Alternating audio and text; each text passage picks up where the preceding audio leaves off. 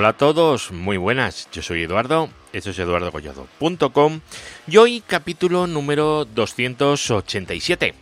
Hoy vamos a hablar un poquito de diseño de red, porque hemos hablado mucho de protocolos, de troubleshooting, de un montón de cosas, pero de diseño de red, jolín, si es que hay tantas cosas de las que hablar.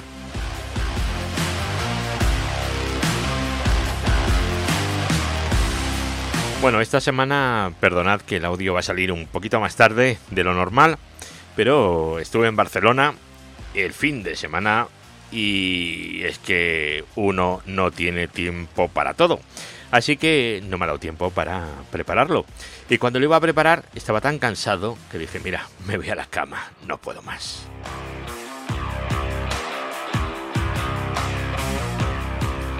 En el capítulo de hoy, además, vamos a tratar las cosas un poco diferente. Vamos a adaptar un poquito. ¿Por qué? Pues porque en Spotify ah, hay comentarios, así que si lo escucháis en Spotify el capítulo, podréis ver que al final se pueden escribir comentarios, se pueden escribir cosas. Y ha habido una persona que en el último capítulo, en el de las confederaciones, me pedía a ver si podía hacer una sección de preguntas y respuestas. La verdad es que me ha chocado un poco, porque que alguien utilice mis audios así como para estudiar me pareció un poco raro. Pero bueno, oye, ¿por qué no? Así que cuando acabe con el audio, he preparado una serie de preguntas y respuestas, 20, que os iré aquí leyendo, para, bueno, pues para reforzar todo lo que os he contado pues si os sirve. Así que cuando lleguemos a las preguntas y respuestas, si sois de aquellos que simplemente lo queréis oír y ya está, lo paráis, os lo saltáis y ya está. Y si queréis repasar pues, lo que os he estado contando, pues os ponéis las preguntas y respuestas, que será acto seguido.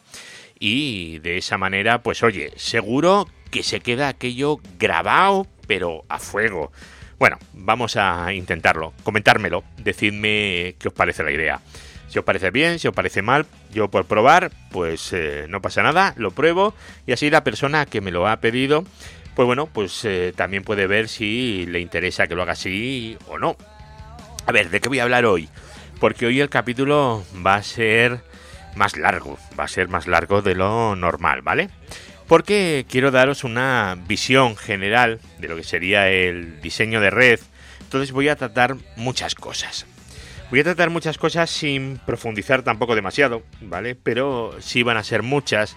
Entonces, pues vamos a hablar del modelo jerárquico de, tres capas, acceso, distribución y core, de el diseño por módulos, los bloques funcionales que se llaman de Cisco. Si habéis estudiado el CCDA o el CCDP, pues esto lo tendréis todavía fresco.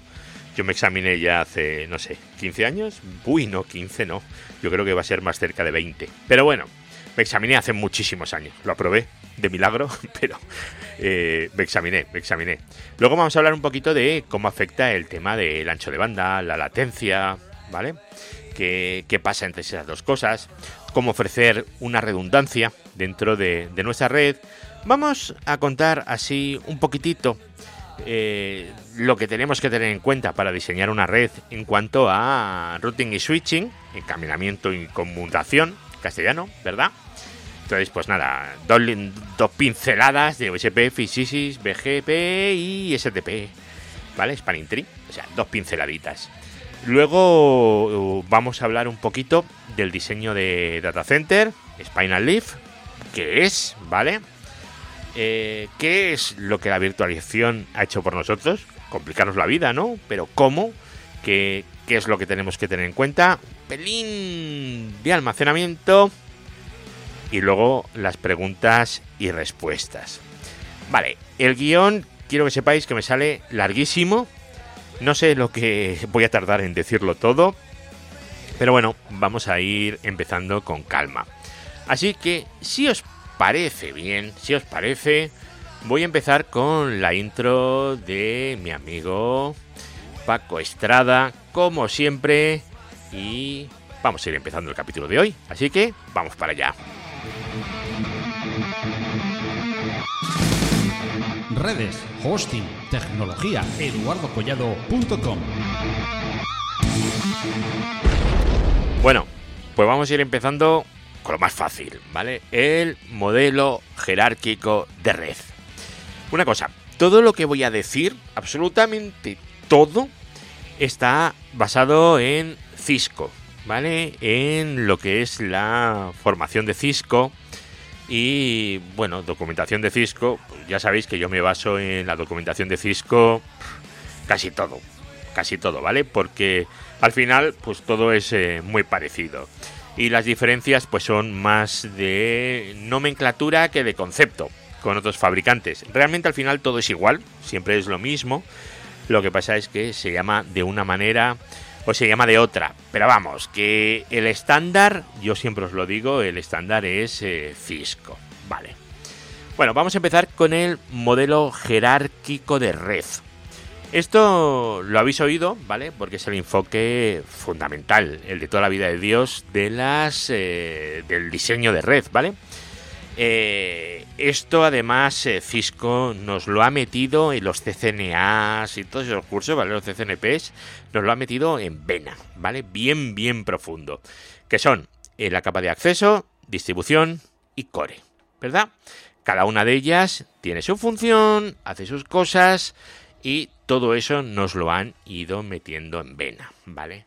Entonces, pues os lo voy a contar un poco por si hay alguien, que seguro que hay gente, que esto pues no lo ha estudiado o no lo sabe o, lo que sea, ¿vale? Porque ya os digo, todo en la vida no es saber configurar un equipo, ¿vale?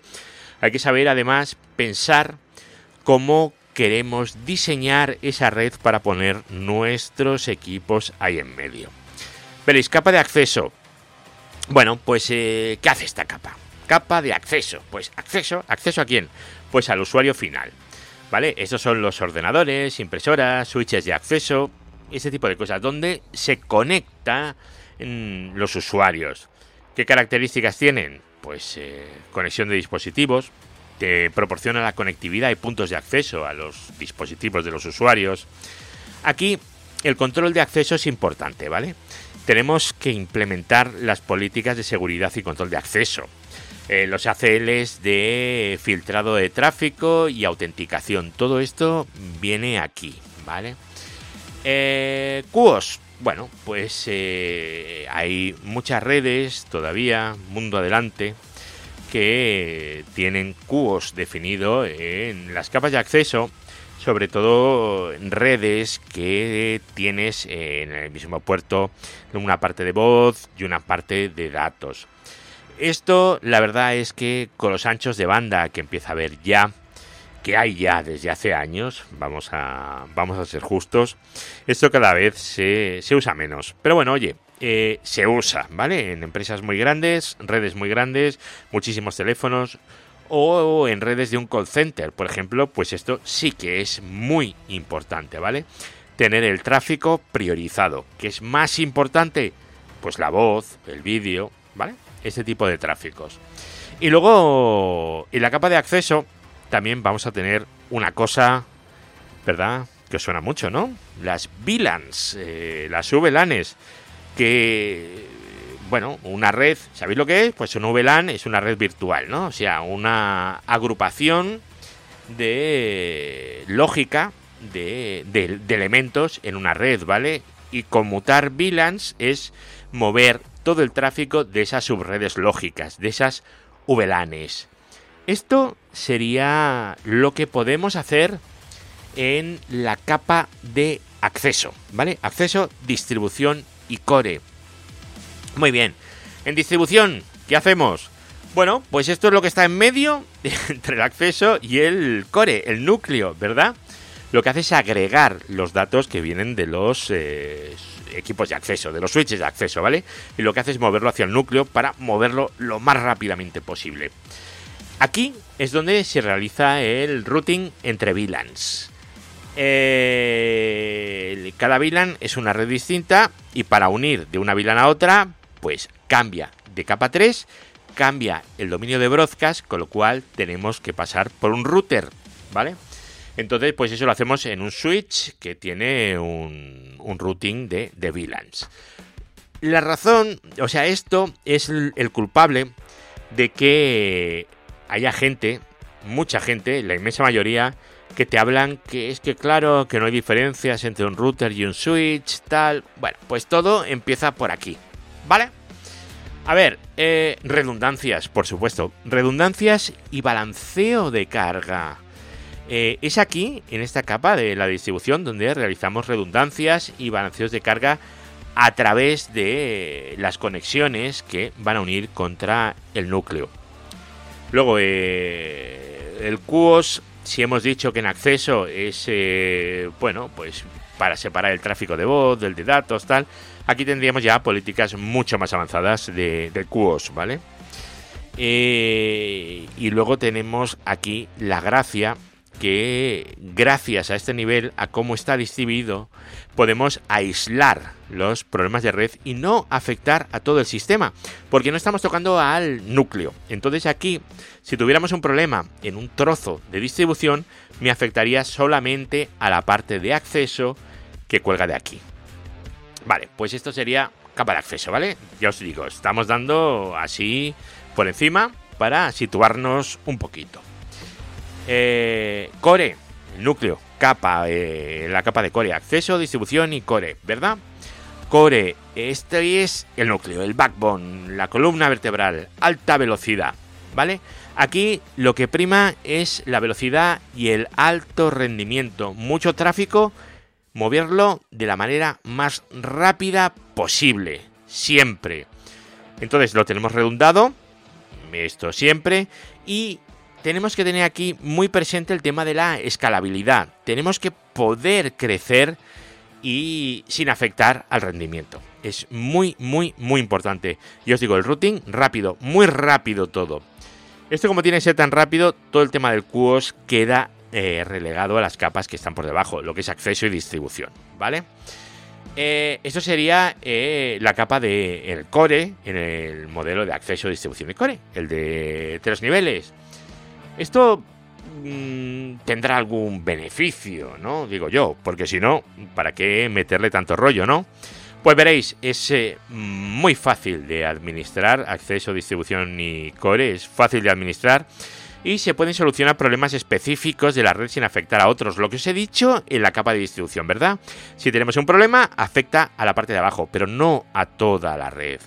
Escalabilidad, esto podemos crecer, podemos crear nuevas partes de acceso conectadas a nuevas partes de distribución y conectadas al core. ¿Vale? Eso lo podemos hacer crecer mm, de una forma mm, relativamente fácil. No, no sería demasiado complicado. El rendimiento optimizado, minimizamos las latencias, ¿vale? Eh, es lo que vamos a intentar. Y luego, eh, evidentemente, las políticas de seguridad se pueden aplicar de una forma más eficiente. No es lo mismo aplicar una política de seguridad para un PC que va a acceder a la red que para un determinado tipo de tráfico. Y bueno, y en caso de que haya un problema, hemos estado hablando todo el rato de redundancias, ¿verdad? Pues esto es algo que nos proporciona este modelo y que le da un beneficio importante. Esto se usa mogollón, o sea, no podéis imaginar. Esto es lo que se usa en muchísimos, muchísimos sitios, ¿vale? Permite crear redes eh, escalables, estables, son manejables eh, y bueno, y te permite mm, funcionar en entornos realmente complejos. Vosotros pensar eh, el típico ISP o hoster de toda la vida que tiene eh, dos routers, dos switches de distribución y cuatro switches de acceso. Una cosa pequeñita, ¿vale? Pues eso utilizaría este modelo. Este sería el modelo que utilizaríamos en redes de esas ya un poco más pequeñas. Pero claro, eso evoluciona, ¿verdad? Entonces evoluciona a una cosa que se llama diseño de red modular. Esto eh, en el CCDA y en el CCDP, las certificaciones de diseño de Cisco, que entiendo que siguen existiendo, a mí ya me caducó todo, pero bueno, entiendo que siguen existiendo, es, eh, esto es eh, pues el pan nuestro de cada día, ¿vale? es cómo hacemos la división de la red, ¿vale? En bloques o módulos eh, funcionales distintos. Es decir, no dividimos porque sea acceso, distribución o core, sino dividimos por la función de esa parte de la red, ¿vale? Esto nos permite una estructura súper flexible, ¿vale? Escalable y, bueno, es muy fácil de gestionar. Lo que pasa es que es más complejo, ¿vale? Pero no es lo mismo un bloque de acceso que un bloque de acceso remoto, que un bloque de una sucursal o que un bloque de una granja de servidores. Es que no es lo mismo, no funcionan igual. Todo podría eh, ser acceso al final, pero es que no funciona igual, ¿vale? Esta metodología Además, nos permite, bueno, pues tener una cierta paridad. Es acceso, os he dicho, es acceso, pero cada una de una forma distinta, ¿vale? Entonces podemos eh, darles una atención diferente a cada uno de los bloques, ¿vale? Los componentes clave de este diseño. Bueno, pues vamos a tener tres partes bien diferenciadas, ¿vale? Lo que es eh, el campus, el Enterprise Campus, que se llaman, que es donde está pues las cosas eh, centrales de, la empresa, ¿vale? Luego el Enterprise Edge, Edge es eh, el límite, ¿vale? Living on the Edge es viviendo al límite, ¿verdad? La canción de Al Smith. Pues Edge Límite, Enterprise Edge, pues esto sería como el borde, ¿vale? Eh, cómo se accede a la empresa. Y luego tendríamos los componentes, la parte de, de Internet, de conectividad pura y dura. Eh, las conexiones a los ISPs, a los tránsitos, eh, las redes de voz, el PSTN también estaría por ahí, ¿vale? Todo eso lo tendríamos ahí. Vamos a ver primero la parte de campus, lo que sería el, núcleo de, nuestra red, ¿vale?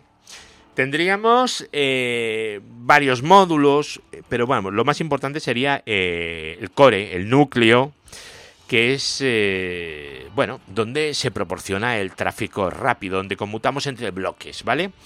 Es lo que antes habríamos llamado el nivel de core. De hecho, se llama igual, ¿vale? Eh, este bloque, este módulo, se diseña para eh, tener una alta resiliencia, o sea, que no se vaya a caer.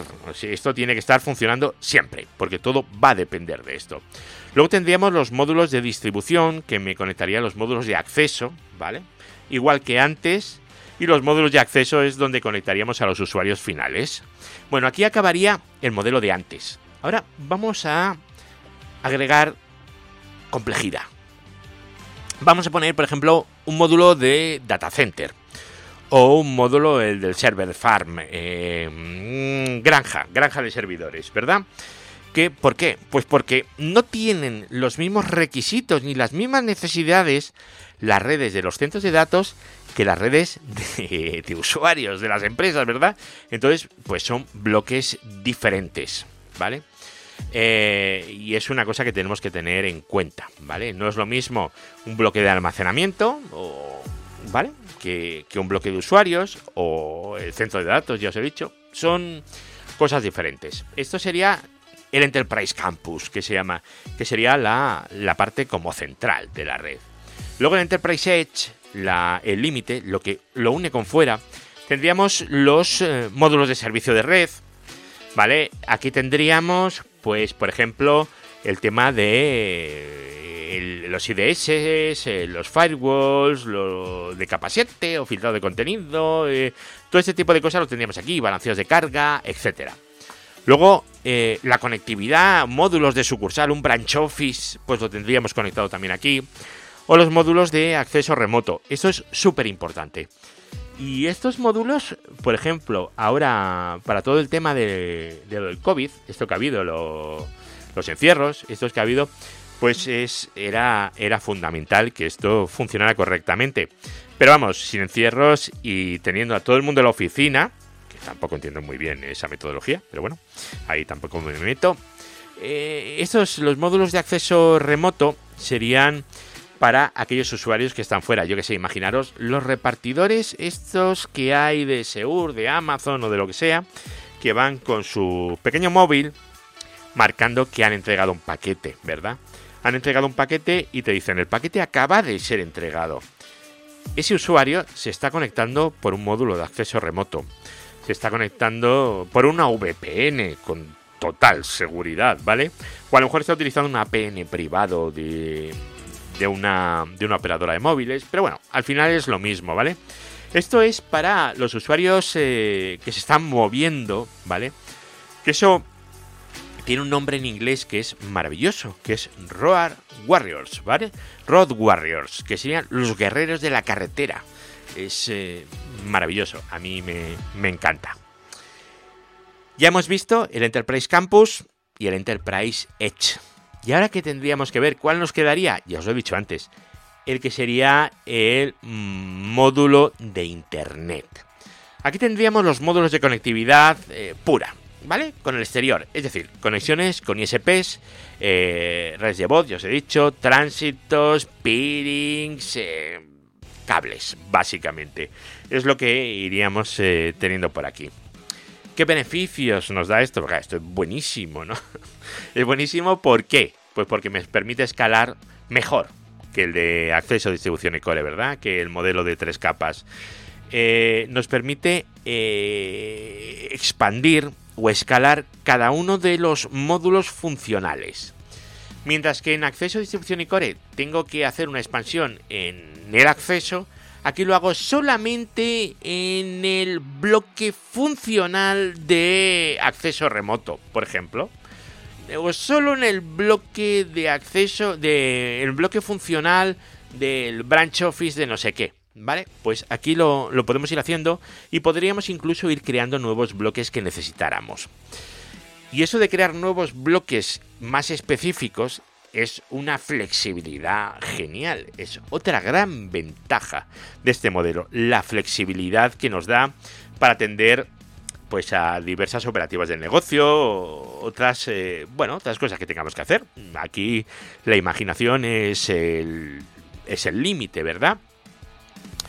Facilidad de gestión. Bueno, a ver, te lo tienes que saber. Si sabes qué hace cada bloque y lo tienes todo claro, pues es bastante fácil porque pasas de tener un problema global a problemas pequeños. Una gestión global a gestiones pequeñas. Entonces es eh, más fácil porque tienes, eh, mm, o sea, partido toda tu red en bloques funcionales. Es, eh, está bastante bien. Y luego, pues evidentemente un problema en un bloque funcional no se traspasa a otros bloques funcionales, con lo cual la red es bastante, bastante estable. Eh, ¿Cómo se implementa esto? El diseño modular. Porque acceso a distribución y core está chupado. Pones switches, hay PCs, luego switches de que juegan switches y luego los routers. Básicamente es eso, ¿eh? no tiene mucho más misterio. Pero en una red de, de ese estilo, tenemos eh, que tener más cuidado con de otras cosas, ¿vale? Tenemos que entender las necesidades que tenemos y las que vamos a tener, ¿vale? Y cómo la red puede ayudar a cubrir esas necesidades presentes y futuras, ¿vale? ¿Y por qué necesitamos hacer esos análisis de los requisitos tan fuertes? Pues para poder diseñar los módulos evidentemente, eh, cada módulo tiene unas funciones diferentes y unos requisitos específicos y no necesitamos hacer así. Eh, cuando hemos diseñado los módulos tenemos que integrarlo, es unir los módulos, que es como unir las piezas de los legos y luego probarlo, ¿vale? Luego implementas, despliegas y luego simplemente lo que es el mantenimiento el mantenimiento y la actualización, porque mm, una red, un diseño modular, bueno, cualquier red en general, al final es como un organismo vivo, ¿vale? Eso va evolucionando y tienes que ir trabajando con ello. Es muy robusto, ¿vale? Y eficiente para redes eh, grandes y complejas, ¿vale? Si necesitamos poner cuatro servidores, pues mira, esto no te hace falta, ¿vale? Esto solamente te hace falta para redes ya bastante más grandes. Vamos a hablar ahora un poquito del ancho de banda y la latencia. A ver, eh, esto es muy importante. Eh, estuve el otro día en una reunión con unas personas que me hablaban que su problema principal era, era este. ancho de banda y latencia, ¿vale? Pero, ¿qué es el ancho de banda y qué es la latencia, verdad? A ver, ancho de banda mm, lo podemos definir como la capacidad de una conexión de red para transportar datos eh, en un periodo específico, ¿vale? Es decir, la capacidad de una red de transportar bits por segundos.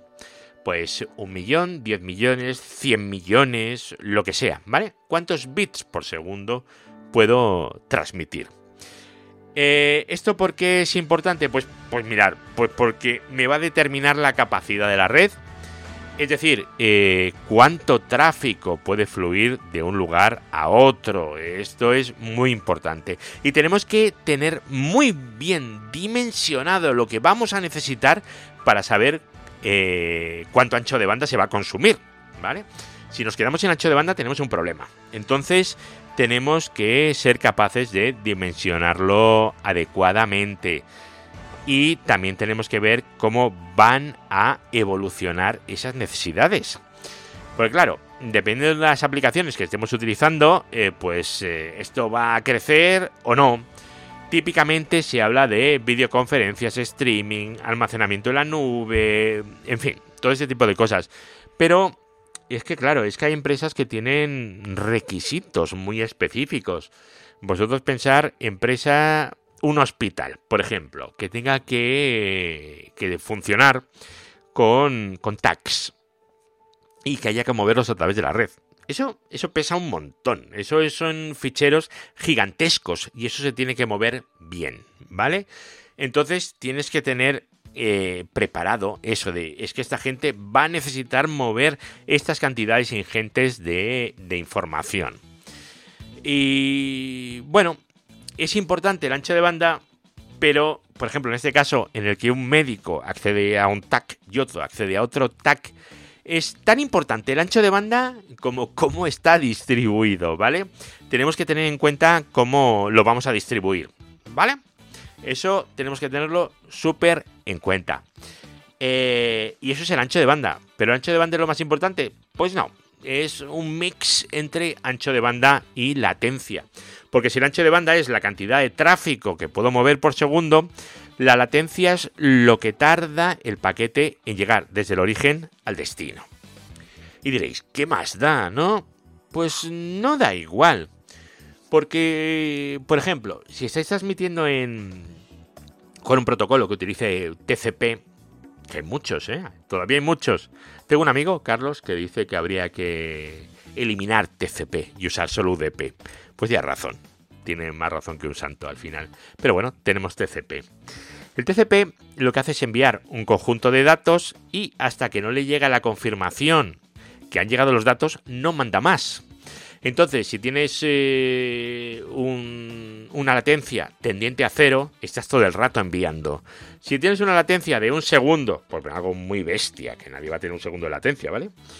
Solo puedes mandar un poco esperar un segundo, volver a mandar otro poco, esperar otro segundo, con lo cual tu ancho de banda efectivo se viene abajo. Tú eres capaz de transmitir 10 mm, gigabits por segundo, pero como tienes esa pedazo de latencia en TCP, no puedes transmitir más de 10 megas. Eso te puede pasar, ¿vale? Entonces, la latencia es algo que tenemos que controlar, ¿vale? Esto va a afectar a la experiencia del usuario, ¿vale? Tanto eh, lo que os he dicho en la tasa efectiva de transferencia, como en aplicaciones como por ejemplo la voz sobre IP.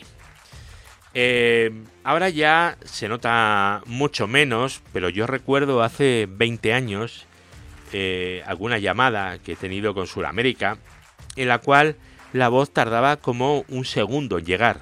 Aquello era complicadísimo hablar, era como hablar con un walkie-talkie era desesperante, ¿vale? Eso afecta mucho a la apreciación del, del usuario, ¿vale? Y eso era voz. Pero bueno, puedes tener exactamente lo mismo con una videoconferencia o algo que a los chavales les destroza, que son los videojuegos. Tú cuando vas a disparar ya te han matado. es que te han matado antes de que tú veas que tienes que disparar. Es muy importante la, la latencia, ¿vale?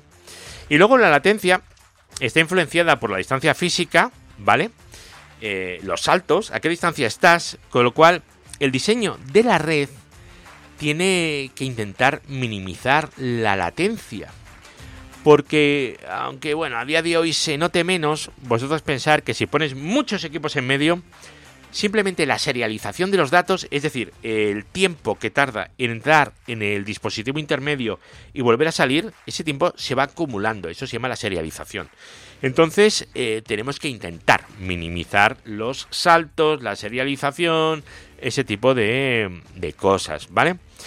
Y esto, claro, esto hace que al atravesar por varios equipos, pues tengamos eh, impactos. No es lo mismo que sea una red Ethernet que sea una red eh, de fibra, una red eléctrica que una red óptica. No va a ser la misma latencia, ¿vale? Pero bueno, es algo que tenemos que, que tener en cuenta.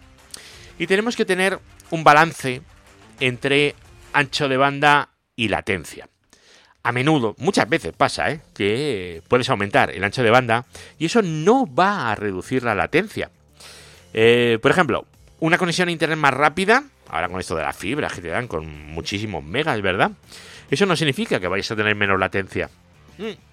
Eh, tienes que ir equilibrando según tus necesidades. Y luego tienes que comprender el tráfico que tienes, ¿vale? Para ver cómo te va a afectar la latencia y el ancho de banda. Y si tienes problemas de estos, pues hijo, el QoS es tu amigo, fundamental. Y luego es muy importante que esto lo tengas monitorizado. Hay una herramienta muy tontorrona por ahí que se llama Smoke Ping. Es muy tontorrona. Tú con eso estás controlando la latencia constantemente.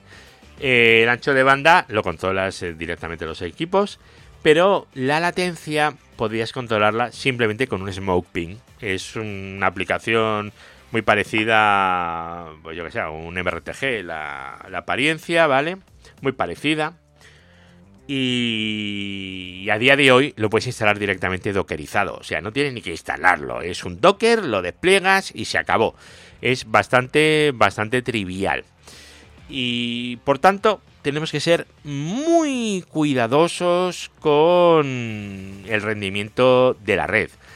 Una buena planificación, entender qué es lo que vamos a necesitar y lo que necesitamos ahora y en el futuro, ¿eh? Y ser capaces de ver esto cómo, cómo tratarlo, ¿verdad? Eso es súper importante. Vamos a hablar ahora de redundancias y alta disponibilidad. Vale, vamos a ver. Eh, en el diseño de redes, para asegurar la continuidad y fiabilidad del servicio, tenemos que tener, bueno, pues, eh, en cuenta que pueden fallar cosas, ¿verdad? Y tenemos que estar preparados ante esos fallos. Tenemos que prever los fallos y si eso falla, nosotros no queremos que el usuario se entere. Queremos que la red siga funcionando. Y tenemos, bueno, pues tecnologías, protocolos, el Ether Channel, LAG Juniper, por ejemplo, o en otros protocolos, el HSRP o el VRRP sería abierto, o el GLBP, HSRP, VRRP y GLBP son protocolos muy similares, ¿vale? Cómo funciona uno, cómo funciona otro, bueno. Y el Ether Channel o el LAG, el LACP, es, eh, es una tecnología que está muy bien, porque nos permite utilizar varios cables a la vez como si solo fuera un, cable lógico. Esto es, eh, esto es una maravilla. ¿Por qué? Pues por varias razones, veréis. Eh, además de aumentar el ancho de banda disponible, bueno, aumenta si pones dos cables, tienes el doble, evidentemente. Pero ojo, no es lo mismo 2 gigas que un giga más un giga, ¿vale? Eso está claro, ¿verdad? ¿Veis la diferencia, no? Un giga más un giga no son 2 gigas, es un giga más un giga, ¿vale? O sea, en una única conexión es un giga más un giga, ¿vale? Luego, eh, redundancia. Si falla un cable, tienes el otro. Si solo usas dos, puedes usar más, ¿eh? No hace falta limitarse solo a dos cables. Y luego, pues bueno, pues estás haciendo un balanceo. El balanceo lo puedes hacer de muchas formas, hay muchos algoritmos. Pero bueno, la gracia de esto es que tienes el cable o sea, la conexión de tu servidor, por ejemplo, tienes dos cables con un LACP y si falla un cable tienes el otro. Y si esto lo unes a un switch y el otro otro switch que permiten un multichasis lag, pues oye, ni tan mal, ¿vale? También estarías protegido en caso de caída de, del switch. Esto sería en nivel 2, a nivel Ethernet. Eh, luego a nivel 3, os acabo de comentar tres eh, tecnologías diferentes. La primera sería el HSRP, el Hot Standby Routing Protocol, Router Protocol, perdón. El HSRP es eh, propietario de Cisco. La verdad que funciona de maravilla. Mm, ningún problema. Nunca me ha dado ningún problema. Y permite a, a dos routers trabajar juntos, ¿vale? Tenemos uno como active y otro como backup. Entonces, eh, bueno, pues funciona por prioridades, ¿vale? Entonces, el que uno es el activo y el backup está esperando a que el activo falle para convertirse en activo. Y la IP del HSRP flota entre los dos routers. La IP está en uno o está en el otro, estará siempre en el activo, ¿vale? Y luego, bueno, el protocolo si vais más a hilar fino, se intercambian eh, keep alives cada tres segundos, bla, bla, bla, bla. Pero bueno, eso hoy eh, no es necesario tampoco comentarlo. Esto me permite garantizar la disponibilidad de, del gateway, de la puerta de enlace. Vale. Eso sería el HSRP. Luego tendríamos otro, el VRRP, el Virtual, el Virtual Router Redundancy Protocol, que es muy parecido a HSRP, solo que HSRP es eh, propietario de Cisco y VRRP no. Y luego además, HSRP tenemos un maestro y un esclavo. Y en VRRP tenemos un maestro y varios esclavos, ¿vale? O sea, es un maestro y varios ahí que están esperando, ¿vale? Pero bueno, básicamente es lo mismo, porque la gente normalmente lo que tiene son dos routers, no 14. Pero bueno, y luego tenemos otra cosa, que es el GLBP. Que no sé por qué esto nunca se ha utilizado de forma masiva. Que es algo muy parecido, solo que hace balanceo de carga entre los routers. Es muy interesante, pero bueno, eh, pues mira, pues no, no se ha ido usando de forma generalizada. Pero es exactamente lo mismo, es otra forma de proporcionar redundancia del gateway. No, no tendría otra forma de funcionar, sería lo mismo. Esto, cuando implementamos una red, eh, tenemos que hacer un diseño. Y en el diseño, esto, ¿qué hacemos con ello? Pues lo planificamos. ¿Tenemos eh, necesidades de redundancia en el gateway? Sí, pues tenemos que usar una de estas cosas. ¿Cuál es la configuración que necesitamos? Pues bueno, depende. ¿Tenemos equipos de Cisco? Pues puedes usar HRP. ¿Tiene equipos que no? Bueno, pues utiliza VRP, ¿vale? Y luego, evidentemente, las, eh, las pruebas que tienes que hacer. Eh, ¿Podemos funcionar con LACP? Sí. ¿Queremos señalización? ¿No queremos? Tal.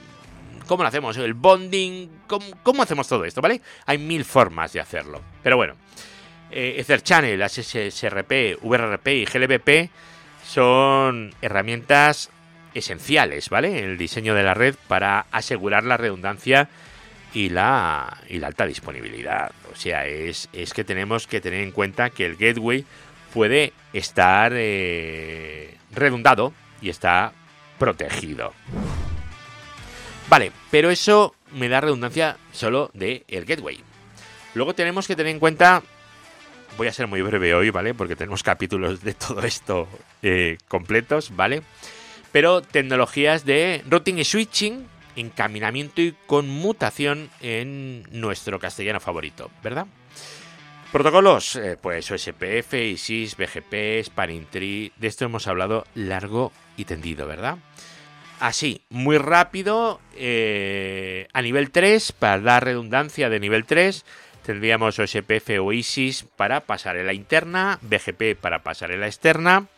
OSPF sería un protocolo de routing, de estado de enlace.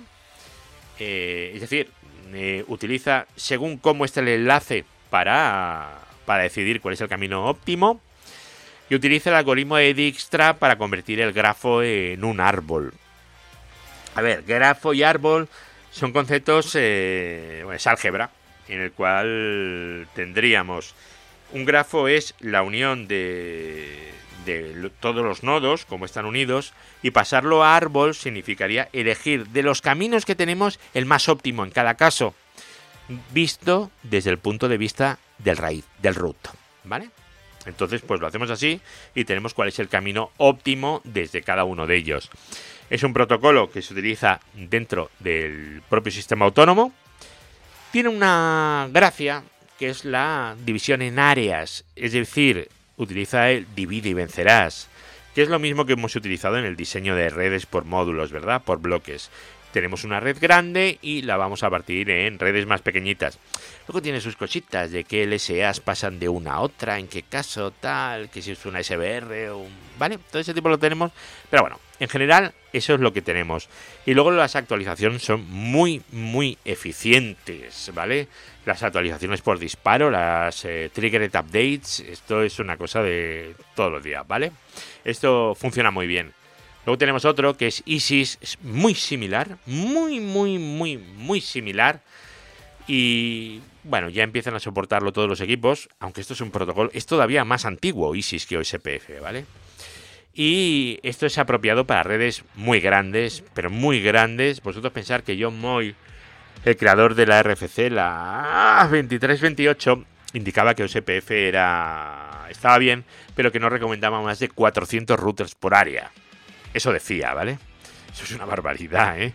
Pero bueno, esto es para redes todavía más grandes. Y aquí tendríamos routers de nivel 1, nivel 2, 1, 2, en fin, funciona de una forma un poquito diferente, utiliza otro esquema de direccionamiento diferente y se utiliza mucho en redes que implementan eh, MPLS. Vale, ahí lo dejamos. Luego BGP, hicimos un... El último ha sido sobre una característica de BGP. BGP es un protocolo infinito, ¿vale? Es enorme esto. Esto hace... Esto es increíble, fantástico, ¿vale? Porque BGP es un protocolo de pasarela externa para comunicar diversos sistemas autónomos y se basa básicamente en prefijos y ese path, es decir, los saltitos que hay, cuántos AS atraviesas. Pero que luego tiene un montón de atributos y bueno, se puede jugar con esto muchísimo. Y de hecho es, eh, es una maravilla este protocolo. Pero bueno, simplemente que, que lo sepáis, eh, tecnologías de encaminamiento que tenemos que tener en cuenta para nuestro diseño de red, OSP, FISIS, BGP, y con esto tendríamos el nivel 3 normalmente cubierto. Luego a nivel 2 eh, hay más opciones, pero bueno, oye, hay una que siempre está corriendo, siempre, que es Spanning Tree. Recordad que hay muchos tipos de Spanning Tree, que es MST, RSTP, PVSTP, hay un montón de tipos de Spanning Tree, pero es eh, el protocolo de que está diseñado para prevenir bucles a nivel 2, ¿vale? Y bueno, lo que hace es redundar eh, los caminos eh, redundantes para que solo haya uno bueno y evitar bucles y elegir cuál es el root para cada instancia de Spanning Tree. Que una instancia puede coincidir con una VLAN, con un grupo o como nosotros lo definamos, ¿vale? Eh, Radia. Radia fue la, la creadora de, de Spanning Tree, ¿vale? Y bueno, Radia Perlman se llama. Es una tía muy lista que ha hecho un protocolo que maravilloso. Critica a todo el mundo, pero eh, lo usa todo el mundo, ¿eh? Así que será por algo. ¿Qué consideraciones tenemos que tener con todo esto? Bueno, la selección del protocolo es importante. Si es un IGP, un EGP, la escalabilidad, Mm, para una red normal te va a dar igual, pero dependiendo de la red, pues a lo mejor necesitas poner OSPF o ISIS en función de escalabilidad. Te puede pasar, ¿eh? Y luego el tema de prevenir los bucles, ¿vale?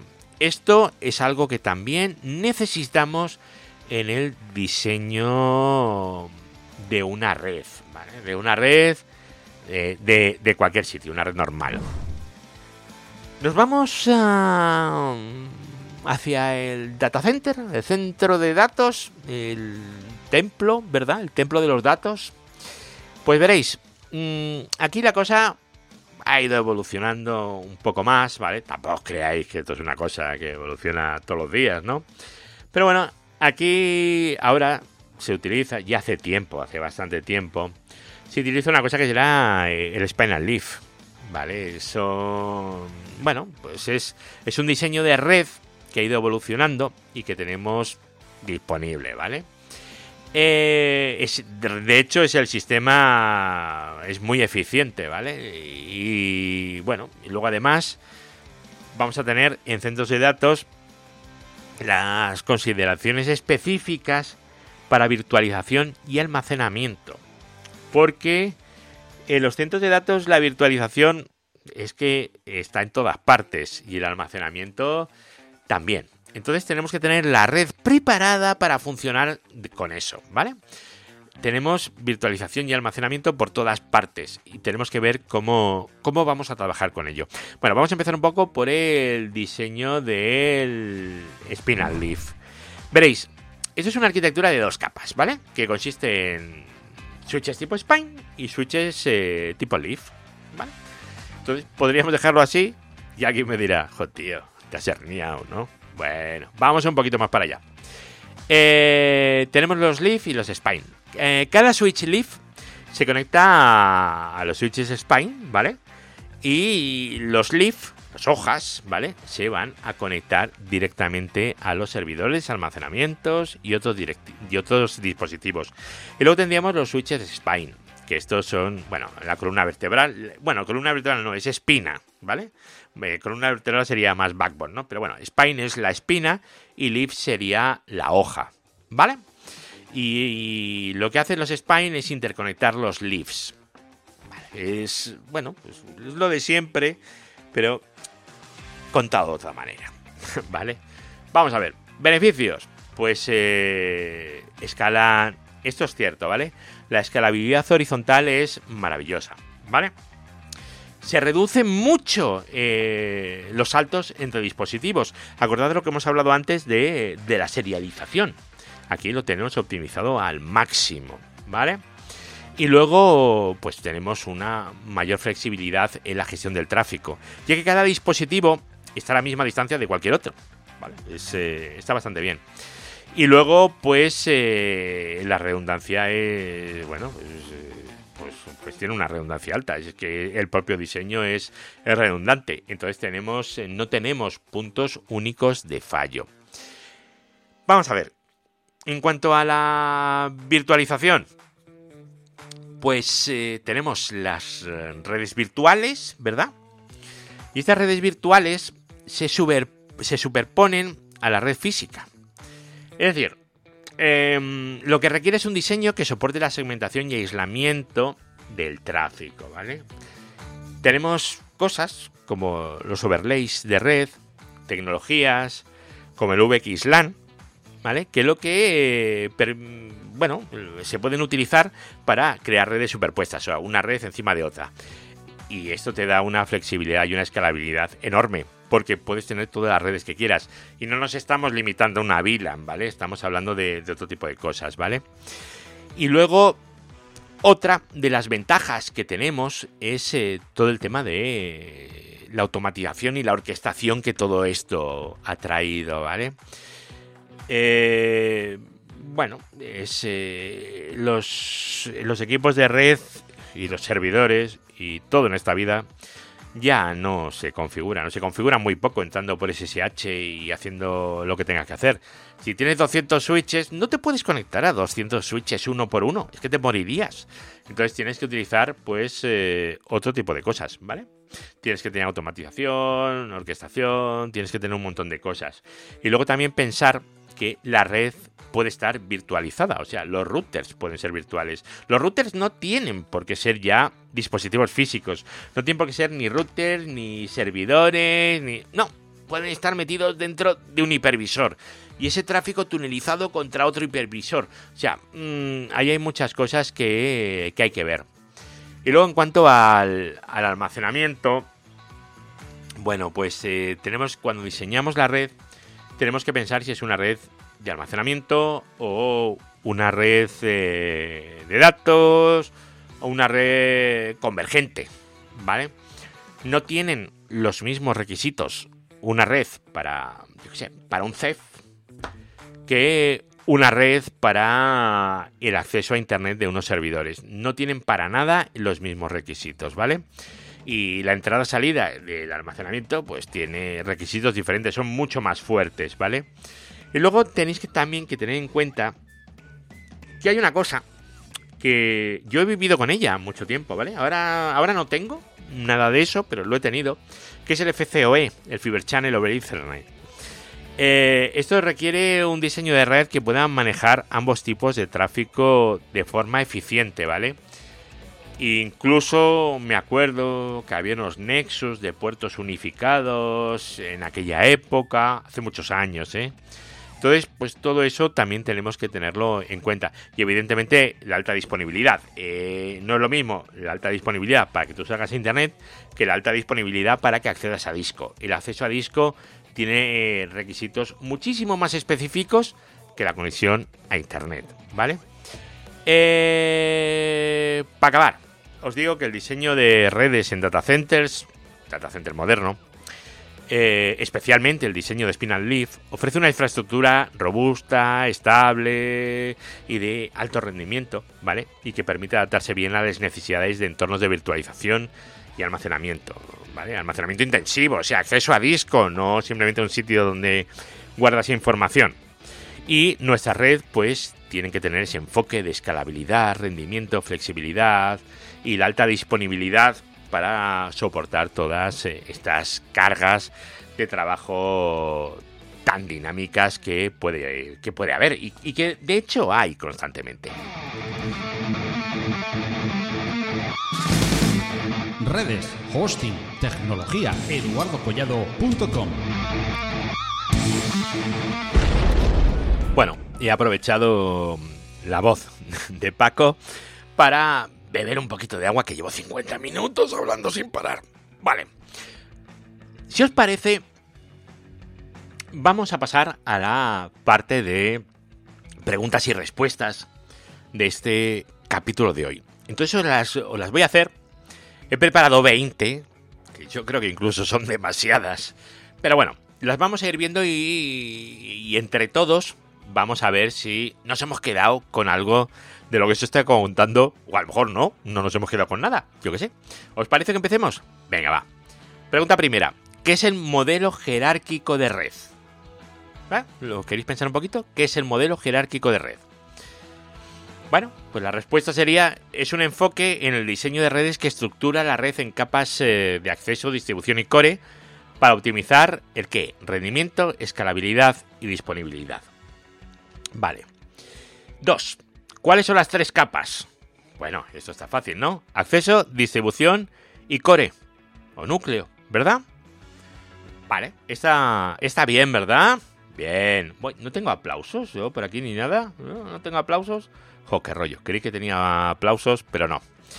A ver, ¿qué caracteriza la capa de distribución? ¿Vale? Mm, ¿Os acordáis? Dijimos que la capa eh, de distribución que actuaba como intermediario entre acceso y, no, y core y núcleo, ¿vale? Realiza el encaminamiento entre VLANs y aplica las políticas de filtrado y seguridad. Vale.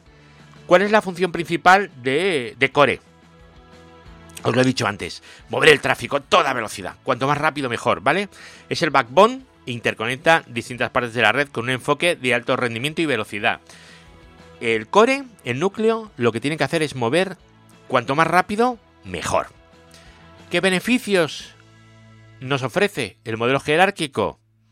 Bueno, pues ofrece facilidad de administración, escalabilidad, rendimiento optimizado, seguridad mejorada y redundancia.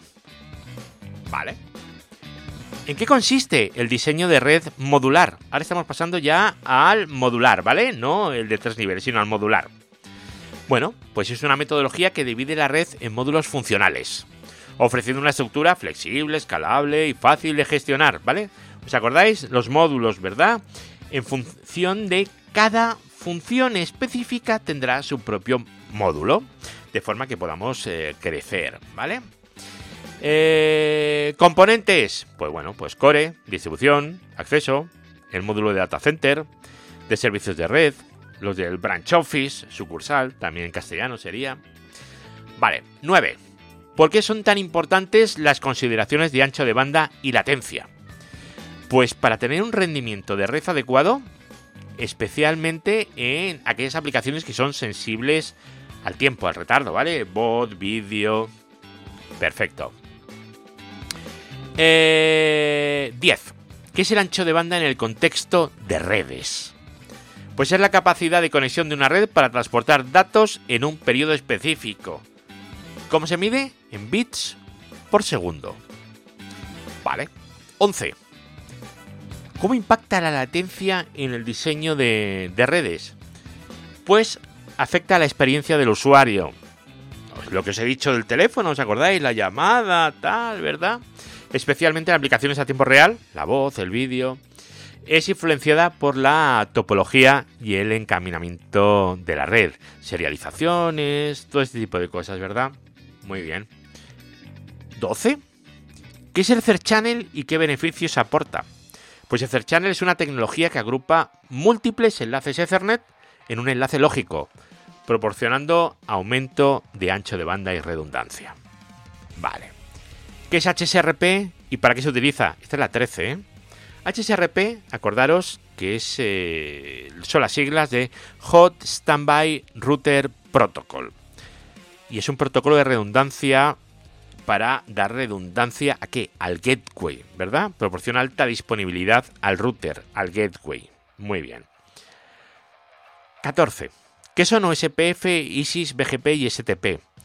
Bueno, pues son protocolos de, a ver, en castellano, encaminamiento y conmutación, routing y switching, importantes, ¿vale? En redes, OSPF ISIS para enrutamiento interno, BGP para encaminamiento entre sistemas autónomos y Spanning Tree para prevenir bucles de red. ¿Vale? 15. Que es el diseño Spin and Leaf en centros de datos. Bueno, pues es una arquitectura de red de dos capas que consiste en switches spine y switches leaf, ofreciendo escalabilidad y rendimiento. Vamos al siguiente, 16. ¿Cómo influye la virtualización en el diseño de redes en centros de datos? Bueno, pues la virtualización requiere redes que soporten segmentación y aislamiento efectivo del tráfico, además de automatización y orquestación. ¿Vale? Lo que hemos estado comentando hace poquitos minutos. 17. ¿Qué consideraciones son importantes para el almacenamiento en redes de data center? Las redes de almacenamiento, ¿vale? Incluyen conectividad a soluciones de almacenamiento de red, demandas de eh, entrada-salida de, de disco, tecnologías de convergencia como FCOE, ¿vale? ¿Qué papel juega la redundancia en el diseño de redes? Bueno, pues la redundancia asegura la continuidad y fiabilidad del servicio mediante implementación de rutas alternativas y redundancia en caso de fallos. Eso es lo que hace la redundancia, ¿vale? 19. ¿Cómo se implementa un diseño de red modular? Con mucho cuidado no vale, ¿eh? A ver, ¿cómo se hace? Pues requiere análisis los requisitos, el diseño de los módulos específicos, integración y pruebas, y por último, mantenimiento y actualizaciones constantes. Acordaros que os he dicho que la red es un ser vivo que va evolucionando. Y la última, la pregunta 20. ¿Qué impacto tiene el balanceo? O sea, el, el balanceo, la relación entre ancho de banda y latencia en el diseño de redes. Bueno, pues un balance adecuado eh, entre el ancho de banda y la latencia es crucial para solventar eh, requisitos para la red, priorizando ciertos tipos de tráfico y asegurando el rendimiento óptimo. ¿Vale? El ancho de banda y la latencia nos va a afectar a todo.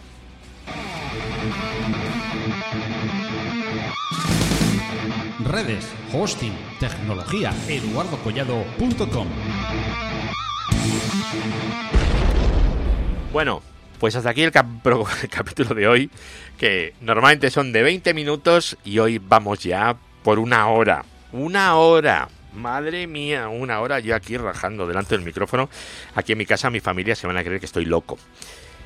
A ver, una cosita que os quería ya comentar a los pocos que quedéis aquí, porque no, no creo que quede mucha gente. Comentadme si estáis oyéndolo vía Spotify, pues yo que sé, cogéis el móvil y escribís algo, decís, pues mira, me ha gustado, pues mira, ha sido un tostón, o por Dios, no me vuelvas a poner tantas preguntas y por favor, corta los capítulos 20 minutos como mucho, que tengo vida. Eso me lo podéis poner. Luego hay otra cosa que también os quiero contar.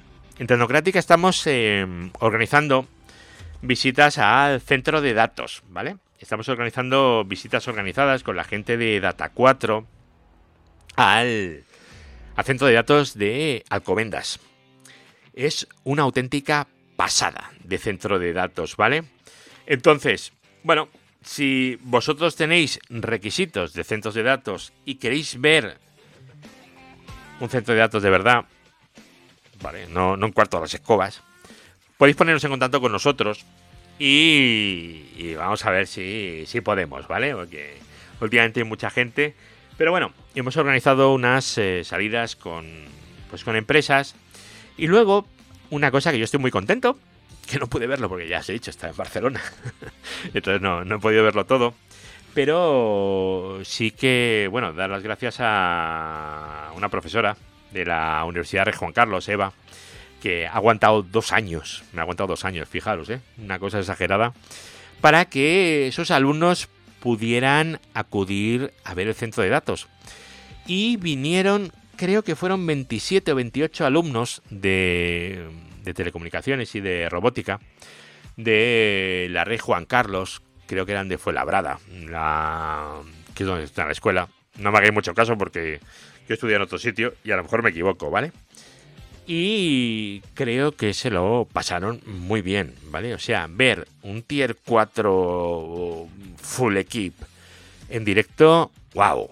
Eso para un estudiante de último año de carrera o de último año de un módulo de grado superior, eso créeme que no se olvida. A mí, de estudiante, en el último año de universidad, me llevaron a ver la fábrica de microelectrónica de Lucen, y nunca, jamás podré olvidar esa excursión. Nunca, de verdad, ¿eh? De hecho, mi percepción sobre esa empresa cambió y bueno, hasta que conseguí trabajar allí. De hecho, estuve trabajando un tiempo allí. Me, bueno, es eso, conseguí que me contrataran. Así que, que muy bien, estuvo muy bien. Pues nada, eso, eh, que tenemos eso ahí y que yo creo que es una cosa muy, muy, muy interesante. Bueno, a ver, 62 minutos y 32, 34 segundos ya.